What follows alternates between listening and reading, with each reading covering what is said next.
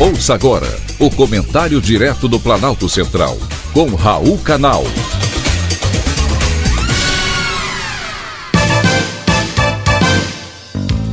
Queridos ouvintes e atentos escutantes, assunto de hoje: COP 27. O ano que termina, daqui a algumas semanas, foi marcado por enchentes, inundações em vários países do mundo, como por exemplo Nigéria, Austrália, Venezuela, Paquistão, além de incêndios históricos que atingiram Espanha, Portugal, Romênia e França. Os incêndios florestais duplicaram em todo o mundo nos últimos 20 anos. Não tem como ficar indiferente. E a gente sabe que tudo isso está acontecendo por conta das mudanças climáticas. A situação é especialmente dramática em países como a Rússia, que experimentou incêndios sem precedentes no ano passado, enquanto o fenômeno El Niño exacerbou a perda de massa florestal em toda a América Latina. Os danos são os do relatório da Global Forest Watch, ou Observação Florestal Global, traduzido para o bom português.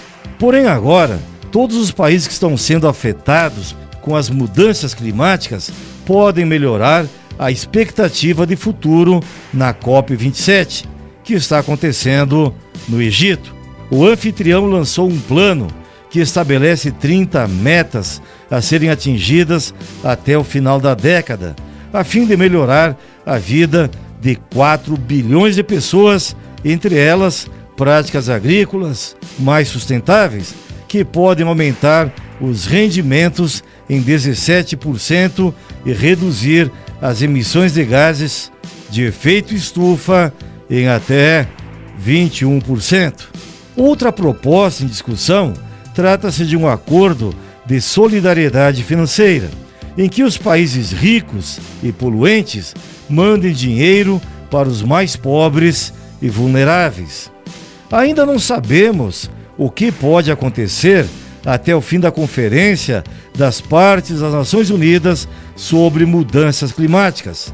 Porém, está claro e evidente que o aumento da temperatura da Terra precisa ser contido. E isso é urgente.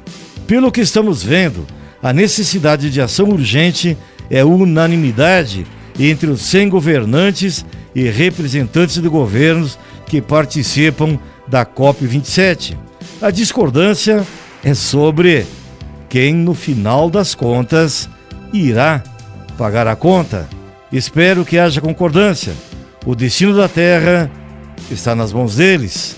Foi um privilégio, mais uma vez, ter conversado com você.